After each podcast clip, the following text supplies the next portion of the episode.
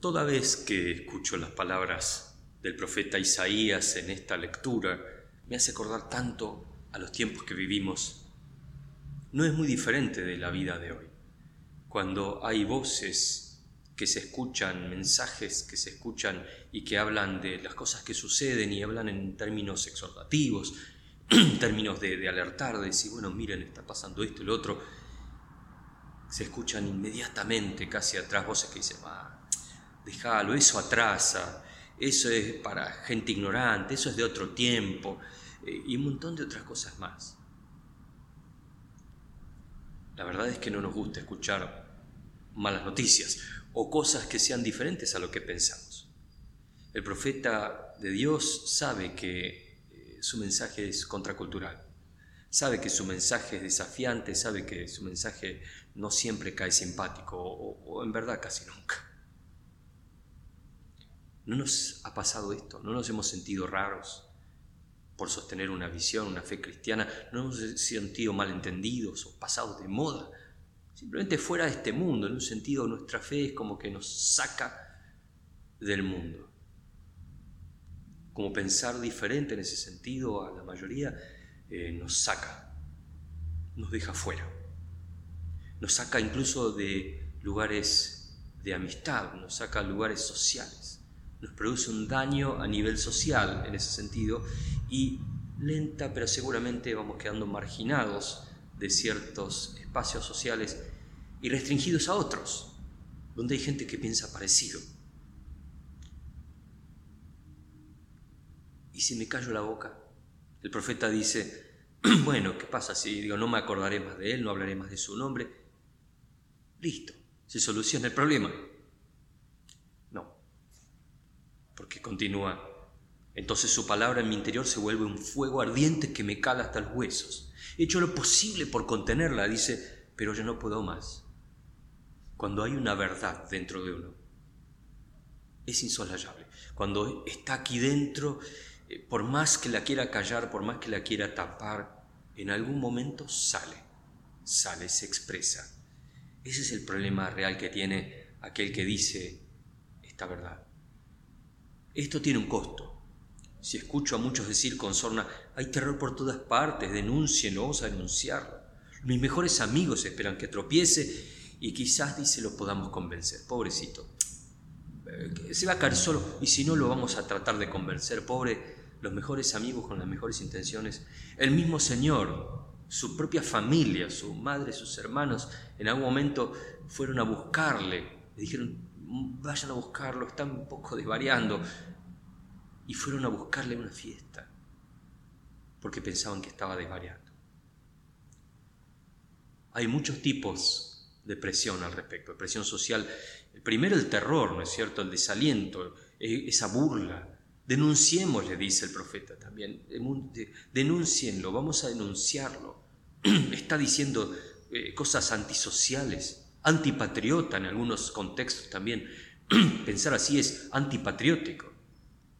Aquí en nuestro medio es mucho más, es muy mala onda este, eh, siempre mala onda, siempre tirando, no se prende a ninguna, ¿no? Eso decimos aquí en Buenos Aires. O también, bueno, ya se va a cansar de decir esas cosas. Desaliento, decir, bueno, basta de esos discursos que, que no ayudan, no ayudan, no, no, no, no suman. Buena onda suma, mala onda no suma. El problema es que la verdad no es ni buena ni mala onda, es la verdad. Y ahí hay un dilema humano, ¿es cierto? ¿La verdad o la conveniencia? El mensaje de Dios a veces incluye cambios y muchas veces no estamos dispuestos admitir que necesitamos cambiar. Es como cuando tenemos una enfermedad que nos damos cuenta, nos fue diagnosticada y no queremos conocer a veces más de ella, de alguna manera no queremos ser conscientes de lo que sucede para no tener que enfrentar los pasos que requiere su curación. ¿No les ha pasado? No querer enterarse, no querer saber más. Dejémoslo ahí.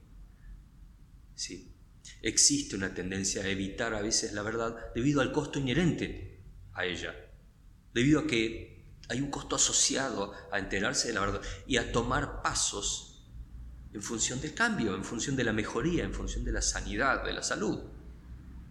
Eso mismo le pasó al maestro, eso mismo le pasó a Jesús, como vemos en el Evangelio. Él comienza diciendo, el discípulo no es superior a su maestro, ni el siervo superior a su amo. Esto va a pasar, dice. La verdad tiene un costo y no siempre estamos dispuestos a pagarlos. Hay persecuciones, hay un oprobio, es natural pasar por las mismas cosas que pasó el Señor. A Jesús mismo lo atacaron de diversas formas. Le dijeron diablo, que venía del diablo, le dijeron borracho, le dijeron inmoral en sentido de que no respetaba ciertas leyes mosaicas, que cuando no respetó el sábado, cuando los discípulos no, se lavaron las manos tantas veces para comer en determinados eh, momentos,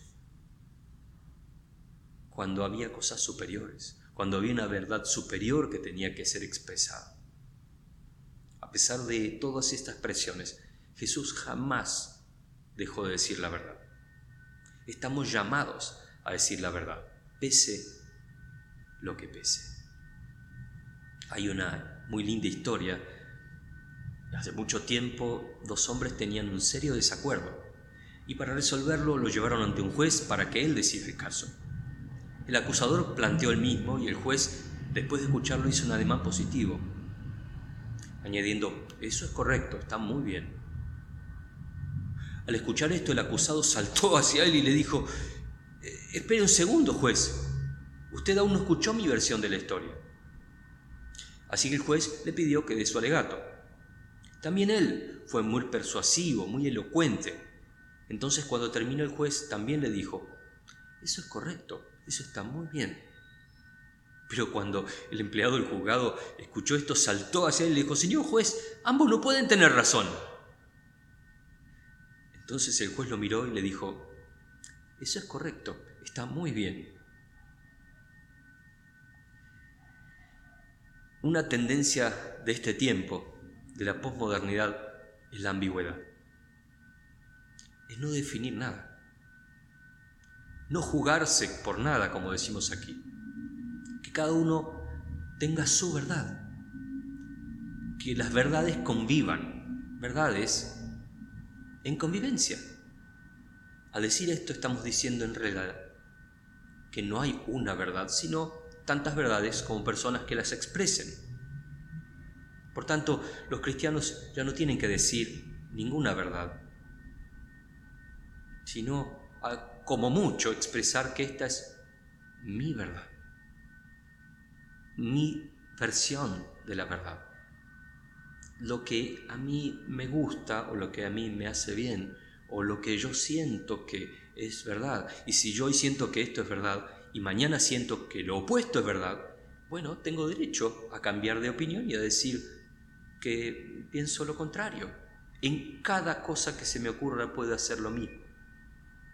Puedo cambiar de opinión o cambiar de forma de sentir o cambiar de forma de pensar. Incluso llegamos hasta el extremo de decir que yo puedo cambiar mi forma de ser, mi propia existencia.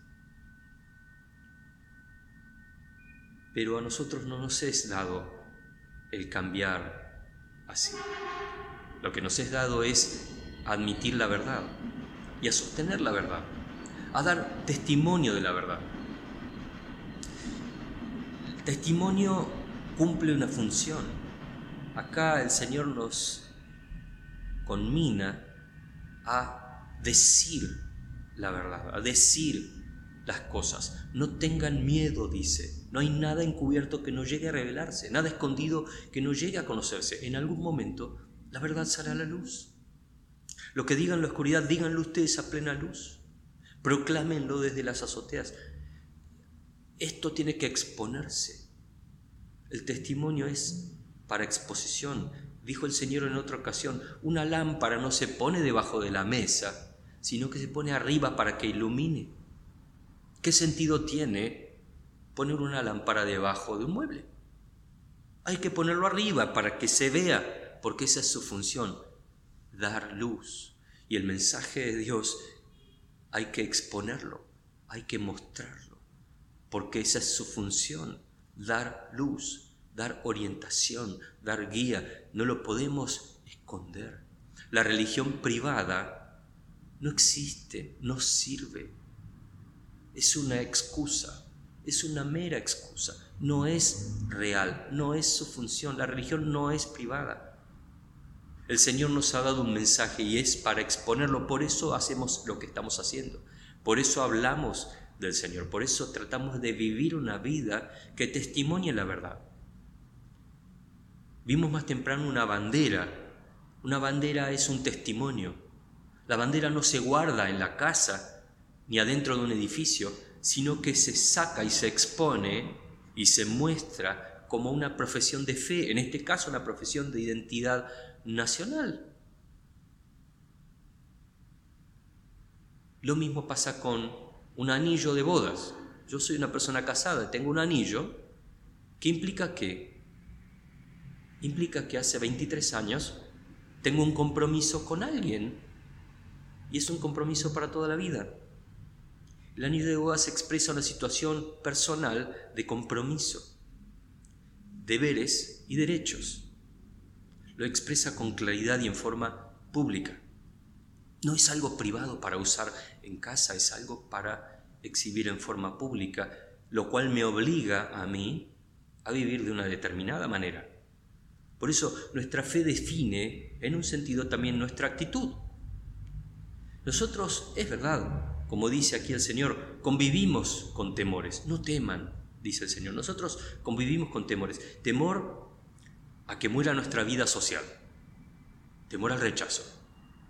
Y temor a que muera nuestra vida física, a la persecución y a la muerte. En este caso el Señor afirma, ni un pájaro se cae, ni un cabello se cae de tu cabeza sin que yo lo permita. El desafío entonces está planteado. Si nosotros proclamamos a Dios, si nosotros proclamamos nuestra fe, y proclamar no es solo hablar, proclamar es hablar y, y vivir, es decir y hacer. Si digo lo que soy, que soy cristiano antes que ninguna otra cosa, y que además vivo como tal, y hago lo que tengo que hacer y aporto lo que yo debo aportar a mi comunidad, a mi iglesia, a mi sociedad, a mi familia. Entonces dice, Él será nuestro Dios. A cualquiera que me reconozca delante de los demás, yo también lo reconoceré delante de mi Padre que está en el cielo. Ahora, si ignoramos o desconocemos a Jesús, bueno, estamos solos aquí. Nos constituimos en nuestro propio Dios, en quien pone nuestras propias reglas y el que vive de acuerdo a nuestras propias reglas. Y también tristemente estaremos solos en el más allá. Es claro, el hombre siempre, siempre va a adorar a algún Dios. Creado por sus manos o no creado por sus manos, termina siempre adorando a un Dios.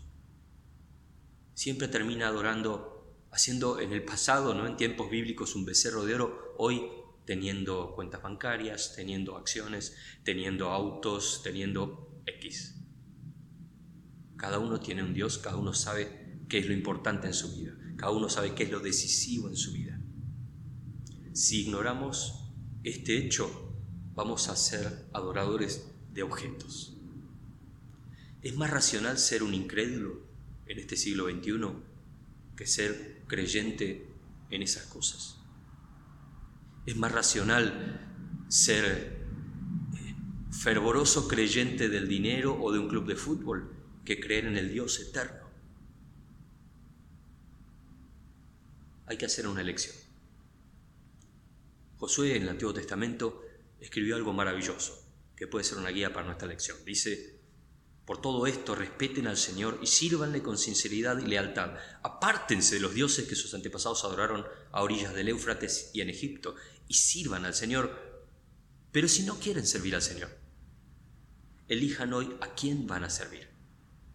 Si a los dioses de los aborreos, de sus antepasados, pero yo, por mi parte y mi familia, serviremos al Señor. Que hagas una buena elección en este tiempo.